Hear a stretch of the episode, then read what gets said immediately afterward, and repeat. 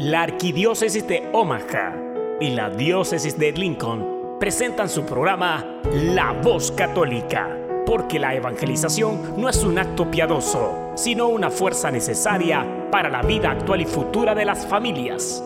Te invitamos desde ya a escuchar tu programa La Voz Católica.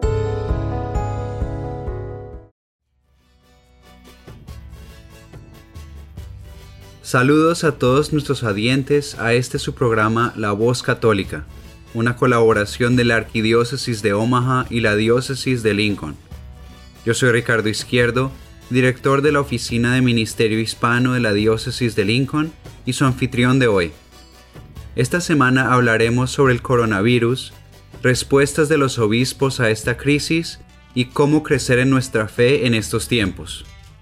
También tendremos las lecturas de la misa de este domingo, reflexión de Fray Nelson Medina y canciones por Gela. Bienvenidos.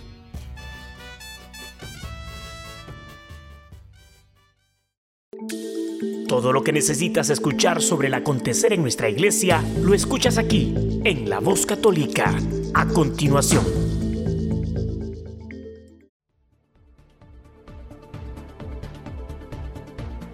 El presidente de la Conferencia de Obispos Católicos de Estados Unidos, la USCCB, Monseñor José Gómez, publicó una columna en la que responde a la pregunta ¿Dónde está Dios ante esta pandemia del coronavirus? La Iglesia nació en una época en la que las epidemias eran comunes.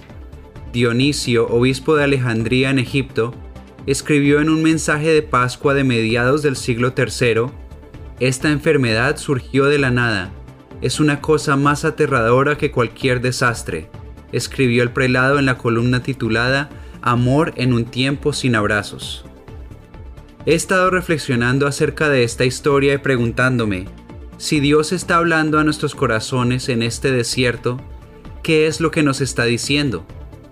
Es una pregunta que escucho que mucha gente se plantea con angustia. ¿Dónde está Dios? ¿Cuáles son sus designios en este tiempo del coronavirus? cuestionó el prelado de origen mexicano.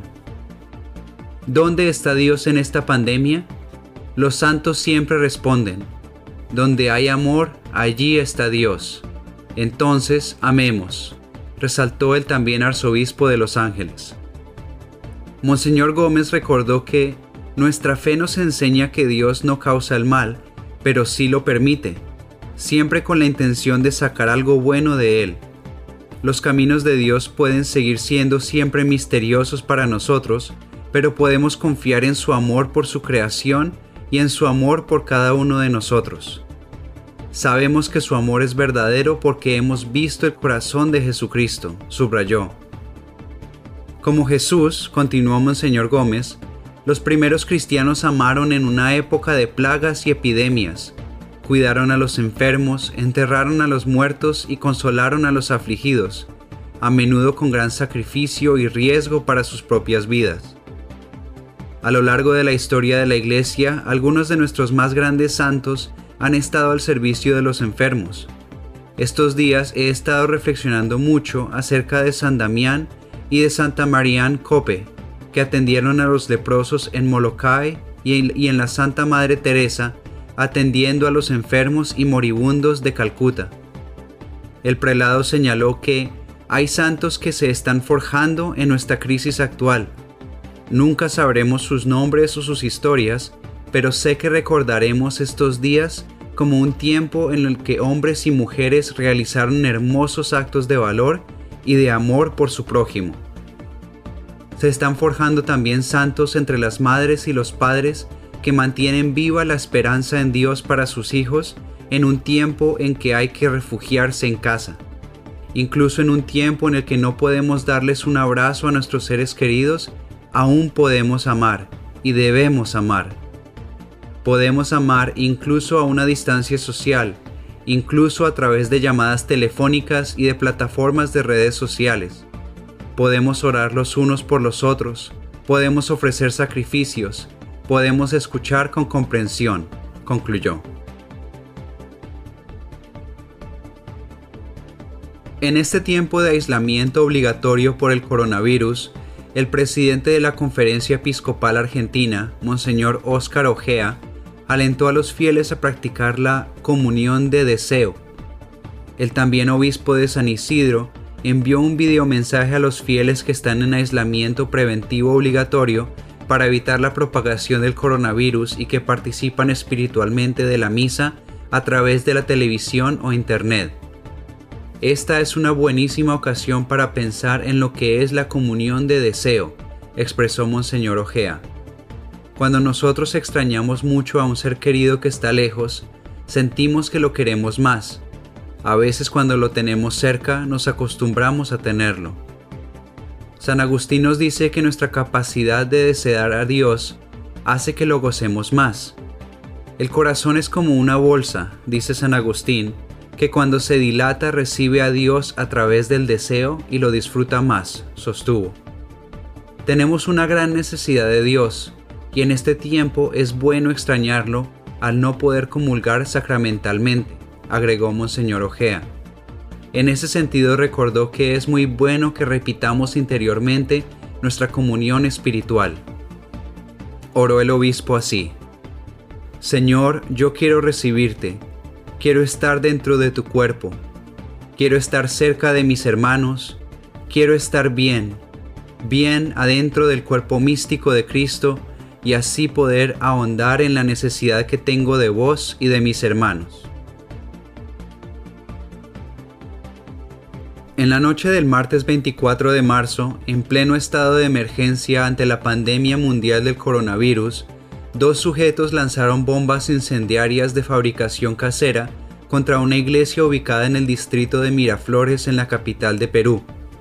Según los medios locales, el hecho ocurrió a las 8 de la noche hora local, cuando inicia la inmovilización social obligatoria en todo el país. Sin embargo, no se reportaron daños en la parroquia Nuestra Señora de la Asunción. Imágenes de las cámaras de seguridad de un edificio cercano muestran el momento en que uno de los sujetos arroja una bomba incendiaria, conocida como bomba Molotov, contra la fachada de la parroquia. Sin embargo, el artefacto incendiario rebotó y cayó sobre el asfalto, provocando quemaduras en la pierna de uno de los atacantes y dejando el edificio intacto. La Policía Nacional informó que detuvo a dos personas que serían los presuntos autores del ataque. Están pasando los exámenes médico-legales y van a ser denunciados por el delito contra la seguridad pública. Los vecinos están conmocionados, pero hubo una rápida reacción de la Policía Nacional, indicó el oficial a un medio local. Horas después del incidente, el párroco de la iglesia, padre Mario Yepes Barrientos, agradeció en sus redes sociales a los vecinos por alertar a la policía. Asimismo, aseguró que no hubo ningún daño al despacho ni al velatorio y que todo quedó en la calle. Estemos tranquilos y sigamos con nuestra mayor preocupación que es superar esta pandemia. Gracias a todos, agregó el presbítero. Una periodista política del medio estadounidense National Review Institute escribió un artículo sobre cómo la industria pornográfica se aprovecha de la pandemia mundial del coronavirus y el aislamiento social para captar más usuarios e incluso provocar la recaída de personas que luchan contra la adicción a la pornografía. El Catecismo de la Iglesia Católica señala que la pornografía atenta gravemente a la dignidad de quienes se dedican a ella actores, comerciantes y público, pues cada uno viene a ser para otro objeto de un placer rudimentario y de una ganancia ilícita. Es una falta grave. Las autoridades civiles deben impedir la producción y la distribución de material pornográfico. Madeline Kearns explica en su artículo Big Porn Seeks to Capitalize on the Pandemic, publicado el martes 24 de marzo, que en medio de la pandemia mundial muchos están atrapados en el autoaislamiento, enfrentando el estrés del desempleo y la incertidumbre indefinida, y también es el momento en que muchos hombres se preguntarán si eligieron la semana equivocada para dejar la pornografía. Carnes informó que el 13 de marzo, el mayor proveedor de pornografía en Internet, Pornhub, ha visto en su sitio un aumento constante en los espectadores de toda Europa Canadá y Estados Unidos, luego de anunciar que proporcionaría a los usuarios en Italia acceso gratuito y privilegios de suscriptor. Luego hizo lo mismo en Francia y España. En los días en que se lanzaron membresías premium gratuitas en Italia, Francia y España, el tráfico de cada país aumentó en un 57%, 38% y 61% respectivamente. El 17 de marzo, su tráfico mundial aumentó un 26.4%. Los administradores de Pornhub declararon en su blog que las estadísticas ilustran claramente que las personas de toda Europa estaban felices de tener distracciones mientras estaban en cuarentena en casa, continuó Carnes. Más adelante, en su informe recopiló algunos testimonios de usuarios de Reddit, un foro con más de medio millón de miembros que se están recuperando de la adicción a la pornografía. Uno de los comentarios decía que no lo estaba matando el coronavirus, sino la cuarentena. Fui al gimnasio todos los días y estaba muy activo en mi vida social, pero ahora no tengo a dónde ir y nada que hacer. Recaí después de 24 días. Un usuario español dijo, mis clases universitarias están suspendidas y mi trabajo a tiempo parcial ahora es remoto debido al coronavirus. Puedo salir de casa pero no es recomendable. Ahora que estoy en casa todo el día, recaer es mucho más fácil. Hoy tuve una recaída tres veces cuando en las últimas semanas normales solía recaer una o dos veces. Necesito ayuda, esto puede empeorar mucho si no lo detengo ahora. Además, un usuario aseguró haber recaído en la pornografía nueve veces este último mes durante la cuarentena, mientras que otro señaló que estaba descendiendo lentamente a la locura en el encierro y estaba tentado cada vez más a volver a la pornografía. Dado que hay más de 75 estudios que relacionan el uso de pornografía con resultados de salud mental más pobres y otros 45 estudios neurocientíficos que sugieren que la pornografía es adictiva, no sorprende que no todos encuentren la creciente tentación de ver pornografía como una distracción bienvenida. Evidentemente hace que algunos se sientan más desesperados. En medio de esta problemática, la escritora sugirió acceder a algunas recomendaciones escritas en un blog por los organizadores del foro de Reddit para aquellos que intentan evitar la pornografía mientras viven en cuarentena.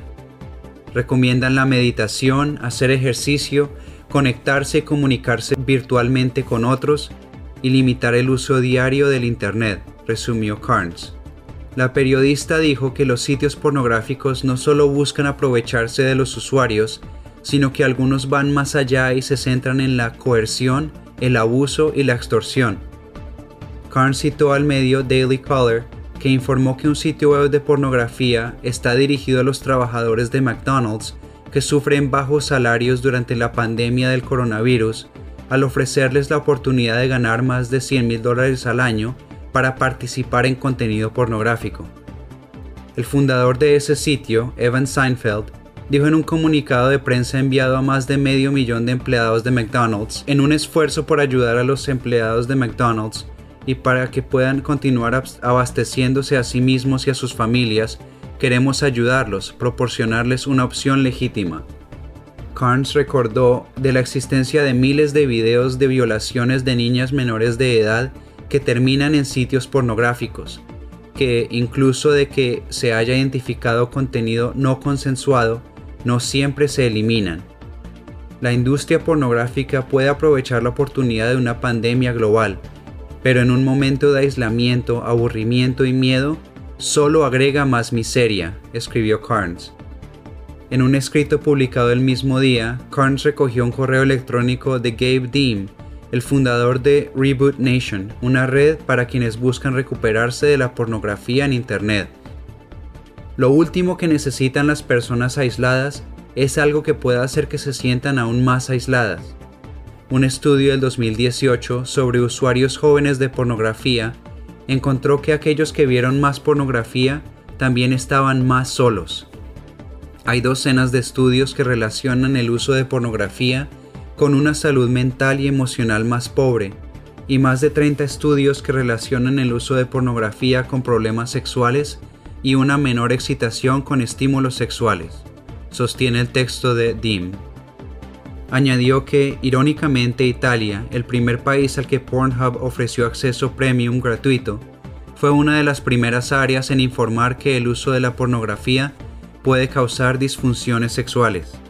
En el 2011, el urólogo Carlo Foresta, jefe de la Sociedad Italiana de Andrología y Medicina Sexual, encuestó a 28.000 hombres italianos y descubrió que muchos de ellos se volvieron insensibles a la pornografía, experimentaron una caída general de la libido y eventualmente se hizo imposible para ellos tener una erección sin pornografía.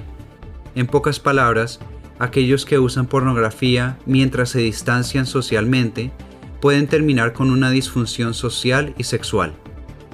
Para ver misas por internet hay muchas oportunidades. Habrá una misa en español desde la parroquia de Cristo Rey en Lincoln todos los días transmitida en vivo por Facebook y después subida a YouTube. Puedes encontrar estas misas por Facebook buscando arroba LincolnHM o buscando por Oficina de Ministerio Hispano Lincoln. Y por YouTube puedes poner Office of Hispanic Ministry Lincoln. Las misas diarias son a las 8 de la mañana y la dominical es como vigilia los sábados a las 4 en la tarde.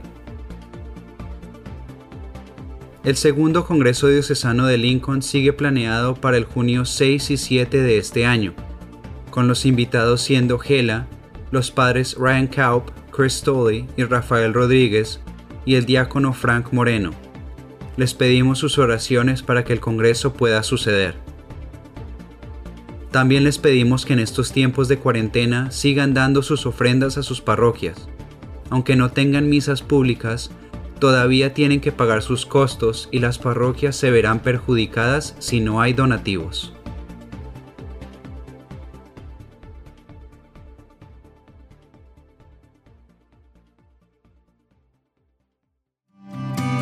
Estás escuchando La Voz Católica.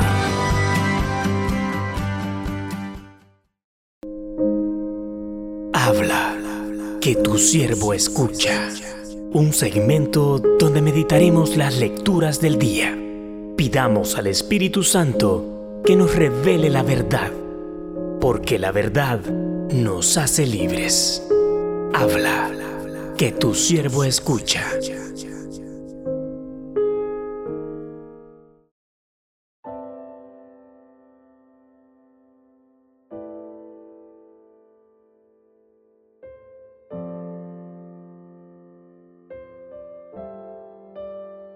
Primera lectura.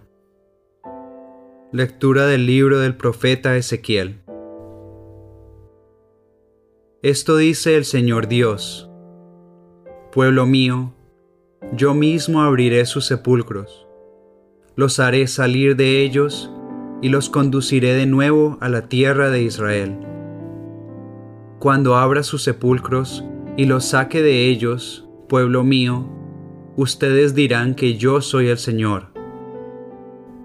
Entonces les infundiré mi espíritu y vivirán. Los estableceré en su tierra y ustedes sabrán que yo, el Señor, lo dije y lo cumplí. Salmo responsorial, Salmo 129. Perdónanos Señor y viviremos. Desde el abismo de mis pecados clamo a ti. Señor, escucha mi clamor. Que estén atentos tus oídos a mi voz suplicante. Perdónanos, Señor, y viviremos. Si conservaras el recuerdo de las culpas, ¿quién habría, Señor, que se salvara? Pero de ti procede el perdón. Por eso con amor te veneramos. Perdónanos, Señor, y viviremos. Confío en el Señor. Mi alma espera y confía en su palabra. Mi alma aguarda al Señor, mucho más que la aurora el centinela. Perdónanos, Señor, y viviremos.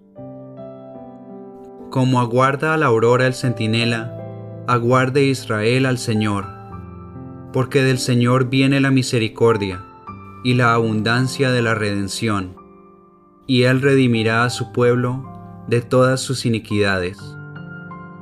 Perdónanos, Señor, y viviremos. Segunda lectura. Lectura de la carta del apóstol San Pablo a los romanos. Hermanos, los que viven en forma desordenada y egoísta no pueden agradar a Dios. Pero ustedes no llevan esa clase de vida, sino una vida conforme al Espíritu, puesto que el Espíritu de Dios habita verdaderamente en ustedes. Quien no tiene el Espíritu de Cristo no es de Cristo. En cambio, si Cristo vive en ustedes, aunque su cuerpo siga sujeto a la muerte a causa del pecado, su espíritu vive a causa de la actividad salvadora de Dios. Si el Espíritu del Padre, que resucitó a Jesús de entre los muertos, habita en ustedes, entonces el Padre, que resucitó a Jesús de entre los muertos, también les dará vida a sus cuerpos mortales, por obra de su Espíritu que habita en ustedes. Lectura del Santo Evangelio según San Juan. En aquel tiempo se encontraba enfermo Lázaro en Betania, el pueblo de María y de su hermana Marta. María era la que una vez ungió al Señor con perfume y le enjugó los pies con su cabellera. El enfermo era su hermano Lázaro. Por eso las dos hermanas le mandaron decir a Jesús, Señor, el amigo a quien tanto quieres está enfermo. Al oír esto, Jesús dijo, Esta enfermedad no acabará en la muerte, sino que servirá para la gloria de Dios, para que el Hijo de Dios sea glorificado por ella. Jesús amaba a Marta, a su hermana y a Lázaro. Sin embargo, cuando se enteró de que Lázaro estaba enfermo, se detuvo dos días más en el lugar en que se hallaba. Después dijo a sus discípulos, Vayamos otra vez a Judea. Los discípulos le dijeron, Maestro, hace poco que los judíos querían apedrearte, ¿y tú vas a volver allá? Jesús le contestó, ¿acaso no tiene doce horas el día? El que camina de día no tropieza, porque ve la luz de este mundo. En cambio, el que camina de noche tropieza, porque le falta la luz. Dijo esto y luego añadió, Lázaro, nuestro amigo, se ha dormido, pero yo voy ahora a despertarlo. Entonces le dijeron sus discípulos, Señor, si duerme es que va a sanar. Jesús hablaba de la muerte, pero ellos creyeron que hablaba del sueño natural. Entonces Jesús les dijo abiertamente, Lázaro ha muerto, y me alegro por ustedes de no haber estado allí para que crean. Ahora vamos allá. Entonces Tomás, por sobrenombre el gemelo, dijo a los demás discípulos, Vayamos también nosotros para morir con él. Cuando llegó Jesús, Lázaro llevaba ya cuatro días en el sepulcro. Betania quedaba cerca de Jerusalén, como a unos dos kilómetros y medio, y muchos judíos habían ido a ver a Marta y a María para consolarlas por la muerte de su hermano. Apenas oyó Marta que Jesús llegaba, salió a su encuentro, pero María se quedó en casa. Le dijo Marta a Jesús, Señor, si hubieras estado aquí, no habría muerto mi hermano, pero aún ahora estoy segura de que Dios te concederá cuanto le pidas. Jesús le dijo, Tu hermano resucitará. Marta respondió, Ya sé que resucitará en la resurrección del último día. Jesús le dijo, yo soy la resurrección y la vida. El que cree en mí, aunque haya muerto, vivirá, y todo aquel que está vivo y cree en mí, no morirá para siempre. ¿Crees tú esto? Ella le contestó, Sí, Señor. Creo firmemente que tú eres el Mesías, el Hijo de Dios, el que tenía que venir al mundo. Después de decir estas palabras, fue a buscar a su hermana María y le dijo en voz baja, ya vino el Maestro y te llama. Al oír esto, María se levantó en el acto y salió hacia donde estaba Jesús, porque él no había llegado aún al pueblo, sino que estaba en el lugar donde Marta lo había encontrado. Los judíos que estaban con María en la casa, consolándola, viendo que ella se levantaba y salía de prisa, pensaron que iba al sepulcro para llorar allí y la siguieron. Cuando llegó María a donde estaba Jesús, al verlo, se echó a sus pies y le dijo, Señor, si hubieras estado aquí, no habría muerto mi hermano. Jesús al verla llorar y al ver llorar a los judíos que le acompañaban, se conmovió hasta lo más hondo y preguntó, ¿Dónde lo han puesto? Le contestaron, Ven Señor y lo verás. Jesús se puso a llorar y los judíos comentaban, de veras cuánto lo amaba. Algunos decían, ¿no podía éste que abrió los ojos al ciego de nacimiento hacer que Lázaro no muriera?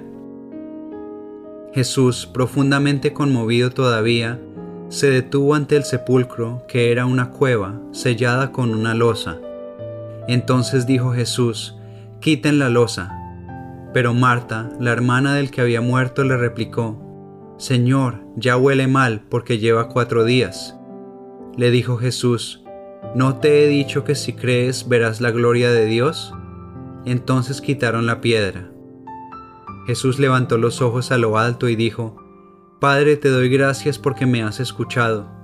Yo ya sabía que tú siempre me escuchas, pero lo he dicho a causa de esta muchedumbre que me rodea, para que crean que tú me has enviado.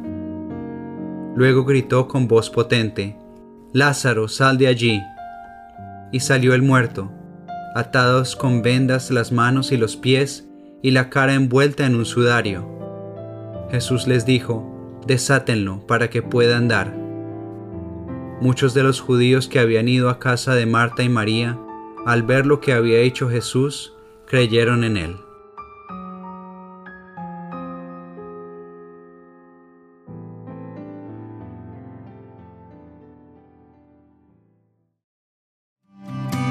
Estás escuchando La Voz Católica. Ahora tendremos a Fray Nelson Medina con nuestra reflexión de este domingo. Feliz domingo para todos. En este domingo hay una palabra que llena nuestro horizonte litúrgico. Resurrección. Vida nueva. Y ese es el, propósito central, eso es lo fundamental de la cuaresma. Si nosotros hacemos este camino, si hemos seguido los ejercicios del ayuno, de la oración, de la limosna, ¿para qué es? Si estamos atravesando un desierto, ¿para qué es? Para llegar a una tierra prometida. Si nosotros experimentamos dolor y pérdida, ¿para qué es? Para la resurrección. El mismo Cristo que entregó todo, su cuerpo, su sangre, podríamos decir, incluso su dignidad. Cristo que lo entregó todo por nosotros en la cruz, resucitado y glorioso, volverá al Padre y llevará consigo la gloria, la gloria magnífica de una victoria que no tiene comparación. Ese es el propósito de la cuaresma. La cuaresma no se queda mirando a sí misma. La cuaresma mira hacia la Pascua. La cuaresma mira hacia la Pascua como la cruz mira hacia la resurrección. Y el Evangelio de hoy, tomado del capítulo número 11 de San Juan, precisamente nos muestra el poder de la resurrección. Pero hay que tener en cuenta qué es lo que nosotros cristianos entendemos por resurrección. Es verdad que se habla de la resurrección de Lázaro, pero fíjate que Lázaro volvió a esta vida. La resurrección es algo todavía más grande, porque el que vuelve a esta vida, como le pasó a Lázaro, como le ha sucedido a un pequeño grupo de personas a lo largo de la historia, por el poder de la gloria de Cristo, el que vuelve a esta vida, de todas maneras, sigue sujeto a la tentación, al pecado, a las deficiencias propias de esta vida, incluyendo la enfermedad, la persecución y la muerte. Es decir, volver a esta vida todavía no es el triunfo. Volver a esta vida es más bien una señal. Acuérdate que San Juan, cuando nos habla de las obras prodigiosas de Dios, utiliza sobre todo la expresión señal. La resurrección de Lázaro es algo espectacular, es algo grandísimo, pero es solo una señal de lo que Dios quiere, puede y sabe hacer. Entonces nos preguntamos, ¿qué es resucitar? ¿Qué es aquello de vencer a la muerte? No vencerla una vez, como le pasó a Lázaro, sino vencerla para siempre. La victoria total sobre la muerte, esa es la resurrección. Cristo, nos dirá San Pablo, Cristo, una vez resucitado de entre los muertos, ya no muere más. Eso es lo grandioso, eso es lo bello de la resurrección. Ya no muere más. El triunfo sobre la muerte nos sitúa entonces en una realidad que nosotros mismos no conocemos directamente. Es decir, lo que Dios nos promete es tan grande, es tan superior a todo lo que hemos percibido o podemos incluso llegar a imaginar, que está más allá de lo que alcanzan las fuerzas de nuestra mente. Por eso también San Pablo dice en la primera carta a los Corintios que lo que ni el ojo vio, ni el oído oyó, ni vino a la mente del hombre, eso es lo que Dios prepara para los que le aman. Eso es lo que Dios prepara. Es grandioso. Es simplemente grandioso. Pero Dios lo prepara y Dios nos prepara. Dios nos está preparando para la resurrección con cada victoria. Cada vez que un pecado es derrotado, ahí tienes un pequeño sabor de resurrección. Cada vez que una dificultad que parecía insalvable, de repente te da una puerta, Ahí tienes una pequeña degustación de la resurrección. Y a través de esas pequeñas victorias, nuestra mente se va elevando sin llegar nunca a abrazar el misterio, pero, pero siempre mirándolo más y más de cerca y pudiendo decir, Dios es grande, Dios es grande, Dios es más grande de lo que yo me imaginaba, Dios es más bello de lo que yo creía. Por eso es importante gastar la vida conociendo la resurrección. Por eso es importante ir sintiendo el paso poderoso del Espíritu de Dios en esta vida para ir descubriendo qué significa la resurrección. Y a eso somos llamados, mis hermanos. Ese es el papel de esta liturgia y hacia allá nos encomendamos, hacia allá nos encaminamos con toda la Iglesia Católica. Bendito sea Dios, ya está cerca la Pascua. Próximo domingo, Domingo de Ramos, Siguiente domingo, el gran domingo de la resurrección. Estás escuchando La Voz Católica. Este fue Fray Nelson Medina con la reflexión dominical. Ahora tendremos música por Gela, que es invitada para el segundo Congreso Diocesano de Lincoln, junio 6 y 7 del 2020. Nuestra siguiente participante yo creo que no necesita mayor presentación. Ustedes la han conocido siempre en los eventos de Mujeres de Fe. Ya son varios años que ella nos acompaña.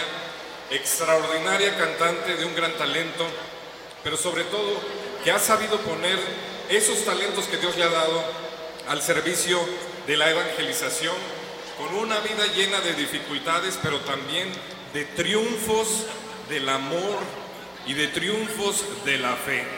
Así es que, pues sin más introducción, las dejo a ustedes con nuestra hermana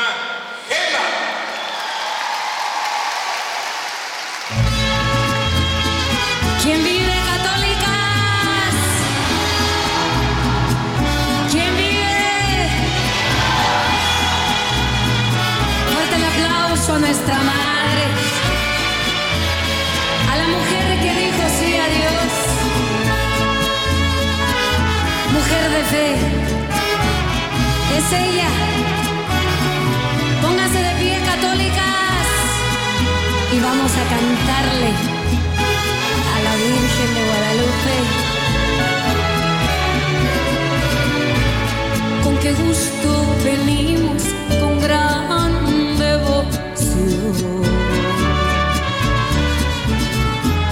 a decirte lo que hay en nuestro corazón. Hoy es día de fiesta hasta en el más pequeño rencor. Hoy se muere el rencor y florece el perdón.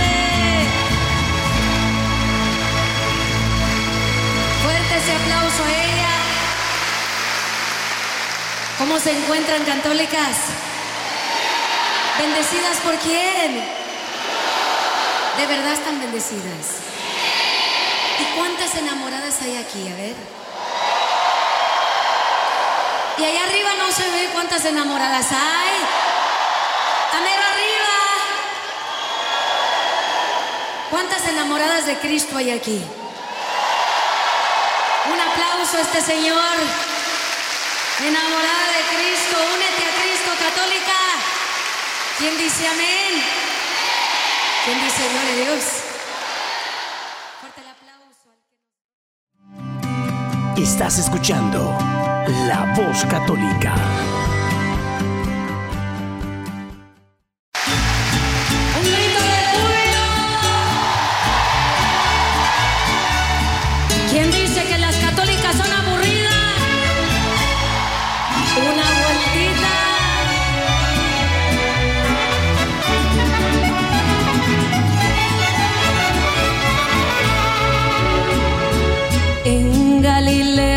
hay un lago donde Jesús predicaba.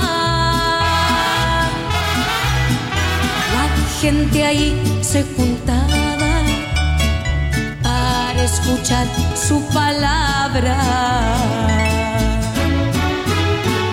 Entre tantos que ahí estaban unos barcos de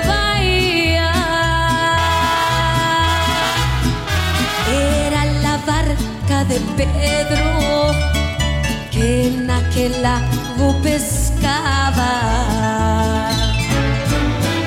El día de Pentecostés, Pedro pescó tres mil almas y en su segundo mensaje, cinco mil pescó otra vez.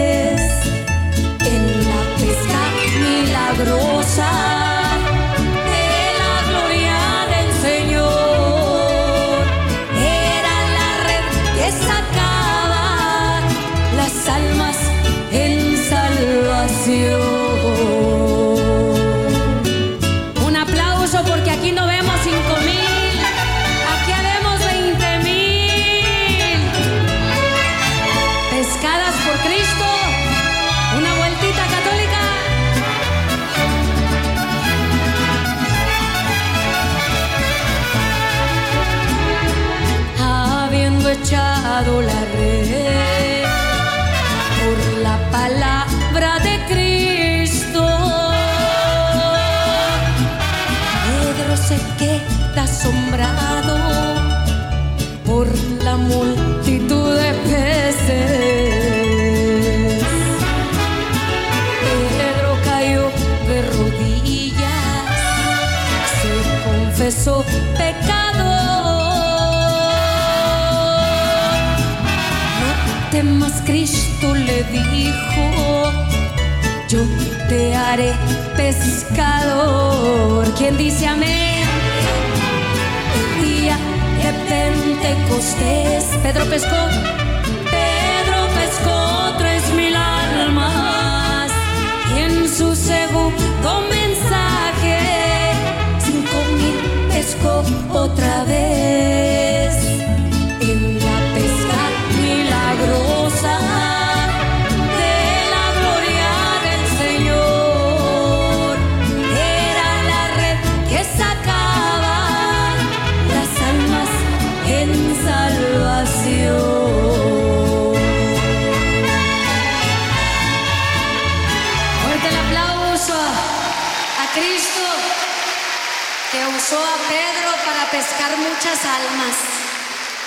¿Cuántas van a ser pescadas hoy? ¿Quién dice amén? ¿Quién dice gloria a Dios? ¿Quieren seguir alabando al Señor? ¿No se han cansado? Ay, qué barra, ustedes me salieron pachangueras, ¿eh? Pues vámonos con Pablo el apóstol, ¿qué les parece? Fuerte el aplauso a Cristo, católica. Esa fue Gela con su música. Ella estará en el segundo Congreso Diocesano de Lincoln, junio 6 y 7. Ahora tenemos a Alejandro Bermúdez que hoy nos habla sobre la fe en tiempo de coronavirus.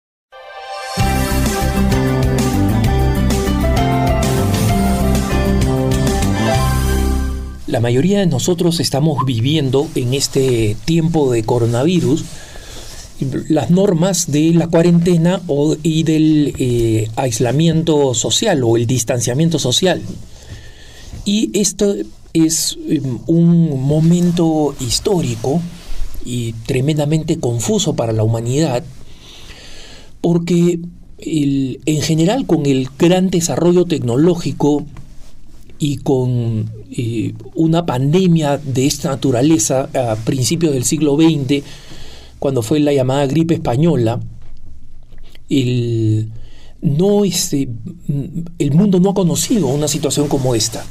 Y en consecuencia nosotros creíamos que habíamos dejado esto tiempo atrás y que mm, nada de esta naturaleza nos iba a pasar, ya que estamos, ¿no? Y, y no sabemos ahora si a la vuelta de la esquina nos espera otro virus aún peor, ¿no? Porque ya sabemos y ha salido a la luz las numerosas conferencias que personas con una visión, digamos, más, más, más amplia del mundo han venido advirtiendo que el problema que enfrenta la humanidad ya no es un problema de carácter nuclear, que fue la razón de la, de la preocupación mundial en los años 70, 80, hasta los 90, con la caída de la Unión Soviética, sino que es un problema viral y que el- la, modernización del mundo el hecho de que mm, exista un mundo global donde la gente viaje, donde se intercomunique, donde exista un,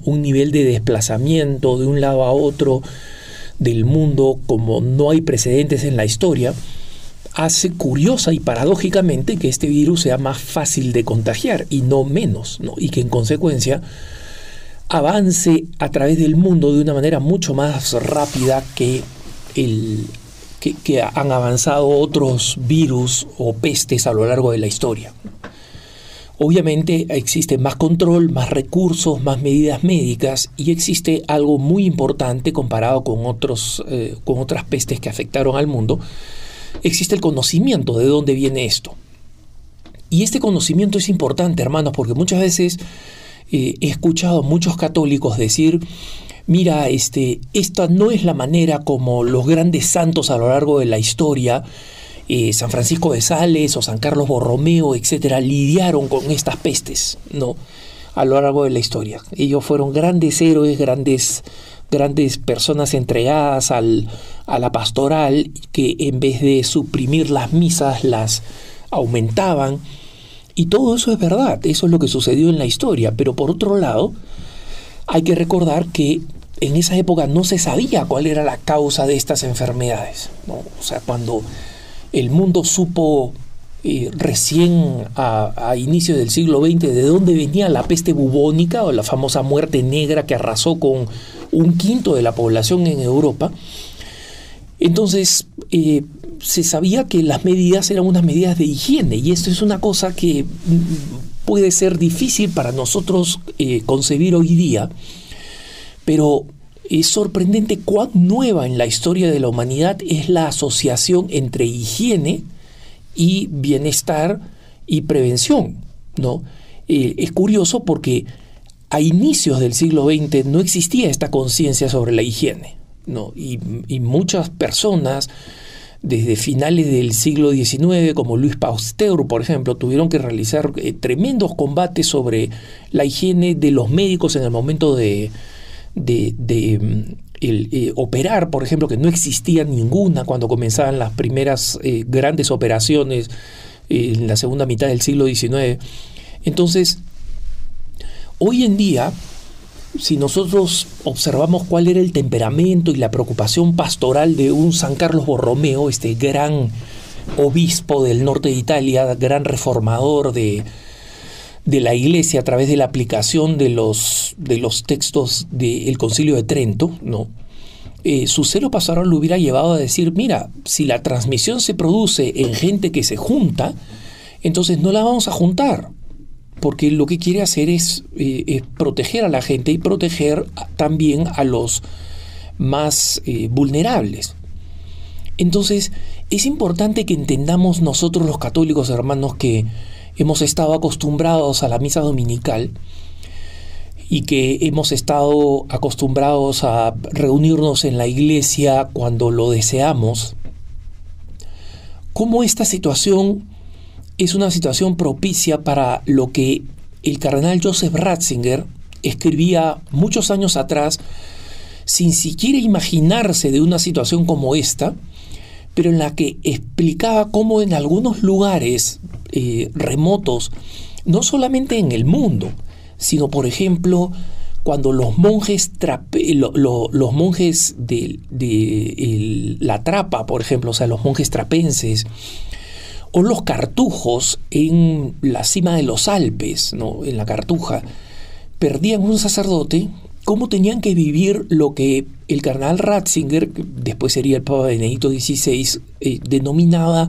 ayuno eucarístico, ¿no? y cómo eh, el ayuno eucarístico es algo que si nos vemos forzados a vivir por condiciones que nosotros no hemos buscado, como es eh, el número de normas y de limitaciones de este coronavirus, impuestas por este coronavirus, entonces nosotros tenemos que comprender que esta es una ocasión para eh, vivir ese ayuno, así como el, ayuno es una medida que nos recomiendan en este tiempo de cuaresma, no, el, eh, negarle a nuestro cuerpo el tipo de alimento o el volumen de alimento o la frecuencia de alimentos, cualquiera de ellos, que nos gustaría, que nos provoca, por una forma más, eh, más eh, limitada del consumo de, bienes. Y como en algunos días o en algunos momentos esto es bueno también como total negación, ¿no? Eh, como muchos santos han vivido y recomiendan, y muchas personas cristianas que, que yo conozco y que ustedes conocen, eh, viven el ayuno ofreciendo ayunar completamente un día entero o dos a la semana. Bueno, a veces nos toca de una manera inesperada como esta, prácticamente sin precedentes históricos, que también nosotros ayunemos de la Eucaristía y que en este ayuno de la Eucaristía nosotros tomemos más conciencia de la grandeza de este don, y estas son las palabras de, que, del cardenal Ratzinger, ¿no? explicando la importancia de esto. Y nos solidaricemos con todos aquellos hermanos católicos que alrededor del mundo no cuentan con este sacramento. Y cómo mm, los que no vamos a misa todos los domingos, los que no van a misa todos los domingos, cómo tienen que reflexionar qué significa ahora que el, ya no van porque no quieren, no van porque no pueden, porque no podemos, porque estamos restringidos. Y consideren si es que de verdad existe alguna justificación que no sea, digamos, de las justificaciones ya aceptadas por el Código de Derecho Canónico, pero si la pereza, por ejemplo, o el estar, entre comillas, muy ocupado con otras cosas, realmente, realmente pesan suficientemente en la balanza de lo que está bien y lo que está mal como para dejar de ir a misa. Y nosotros oremos por todos estos cristianos, oremos por los cristianos perseguidos, por todos aquellos cristianos a los que no solamente no pueden asistir, sino se les niega activamente. Y contemplemos en este momento de ayuno la posibilidad de entender mejor, con más claridad y con más amor lo que significa contar con el don de la Eucaristía, que muchas veces lo damos por descontado por la rutina, porque estamos acostumbrados a hacer un jueves eucarístico, estamos acostumbrados a ir a misa, muchas personas van a misa diaria y esa es una bendición, estamos acostumbrados a ir a la misa del domingo y ya tenemos un horario de los distintos horarios que nos ofrece una parroquia, ya tenemos un horario al cual vamos y que forman parte de nuestra rutina, y eso no está mal. Pero es bueno despertar cada tanto con una bofetada de la historia, como es este coronavirus, para que nosotros entendamos la magnitud, la grandeza de esta bendición, la importancia de esta bendición y el, a través de la oración entendamos lo que significa su ausencia. Entonces, el número de, el número de, visitas que se están realizando electrónicamente, ¿no? a través de páginas de Facebook, Facebook Live o de eh, canales de YouTube, etcétera, o a través de la televisión o de la radio la cantidad de, personas que ahora se están sumando para escuchar la misa por eh, vía remota, por vía televisiva, por vía telefónica o por vía eh, de redes sociales, todo esto nos, nos, nos consuela de alguna manera. Son recursos adicionales y extraordinarios que nos consuelan. Pero esperemos que mucha de la gente que ahora porque no tiene mucho que hacer en casa, ha comenzado a pensar en Dios nuevamente. Y que se están sumando a estos eventos eh, a distancia, a través de las redes sociales, entiendan que estos son suplementos para sobrellevar estos días difíciles, que no sabemos cuánto se van a prolongar pero que cuando las cosas vuelvan a la normalidad, entre comillas, no vuelvan a la normalidad, sino que nosotros tengamos un celo más profundo para entender lo que significa la Eucaristía, un agradecimiento infinito como el que nos corresponde cuando pensamos en el don de la Eucaristía, que de verdad tengamos en el corazón una actitud mucho más eh, generosa, radical y agradecida para que este ayuno eucarístico este ayuno de la Eucaristía, como le llamaba el cardenal Ratzinger, una vez más, ese gran visionario que ha sido el Papa Benedicto XVI y el teólogo eh, Joseph Ratzinger, que como digo, nunca pensaba que esto iba a pasar en nuestros países, en Occidente, en los países cristianos, donde contamos con la libertad religiosa para celebrar la Eucaristía y para participar en ella. Y también, paradójicamente, con la libertad que nos da Dios de no participar en ella, de darle la espalda de darle espalda al, al, evento más importante y más eh, eh, espectacular que puede existir en la humanidad, la transformación del pan y el vino por disposición de Jesucristo en una potestad concedida a los sacerdotes para que ese pan y eh, ese vino se conviertan en el cuerpo, la sangre, alma y divinidad de nuestro Señor Jesucristo. Entonces, hermanos, si alguno de nosotros tiene la posibilidad, como, como tiene quien les habla, ¿no? porque vivo en una comunidad con un sacerdote y en consecuencia los miembros de la comunidad podemos participar de la celebración eucarística en privado que el sacerdote está realizando. Entonces, eh, pero igual me resulta desconcertante que en la parroquia donde vivo, en los, domingos no pase nada, no haya gente, los sábados en la víspera no pase nada, no haya gente. Eh, todo esté desolado, las calles bastante vacías. Y eso que yo estoy en un estado donde hasta el momento no existe orden de cuarentena obligatoria. todavía podemos desplazarnos, pero sí tenemos que mantener la distancia social y en consecuencia la gente deja de atender a los, parques, no hay eventos públicos que se realizan, la mayoría de los, de los negocios han cerrado porque todos aquellos negocios que son eh, que requieren digamos interacción social como por ejemplo ir a comprar ropas o ir a comprar zapatos simplemente mm, no, no está permitido hacerlo no entonces la medida que han tomado los obispos no las tomemos como resentimiento hay un hermano decía estamos como ovejas sin pastor hermano no estamos como ovejas sin pastor como decía nuestro arzobispo, nosotros, la, Eucaristía no ha dejado de celebrarse. La Eucaristía que sostiene al mundo no ha dejado de celebrarse. Los sacerdotes la siguen celebrando. Y esto de celebrar la Eucaristía sigue siendo un elemento importante para nuestra comunidad y un elemento vital para la subsistencia de la Iglesia y del mundo.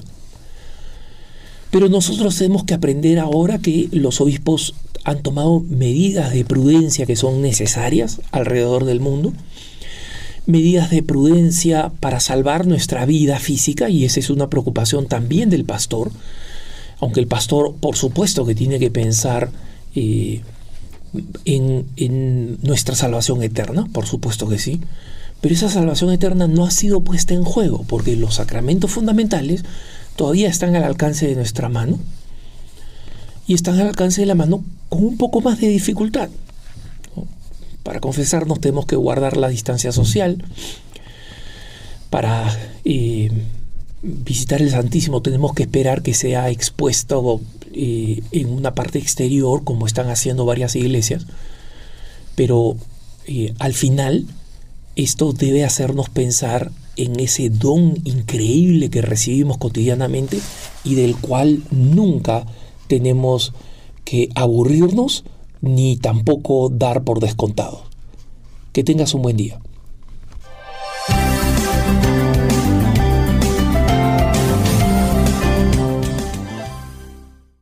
Este fue Alejandro Bermúdez hablando sobre la fe en tiempo de coronavirus. La Arquidiócesis de Omaha y la Diócesis de Lincoln presentaron su programa La Voz Católica porque la evangelización no es un acto piadoso, sino una fuerza necesaria para la vida actual y futura de las familias. No olvides que el próximo domingo tienes una cita aquí en La Voz Católica, de 8 a 9 de la mañana por esta emisora.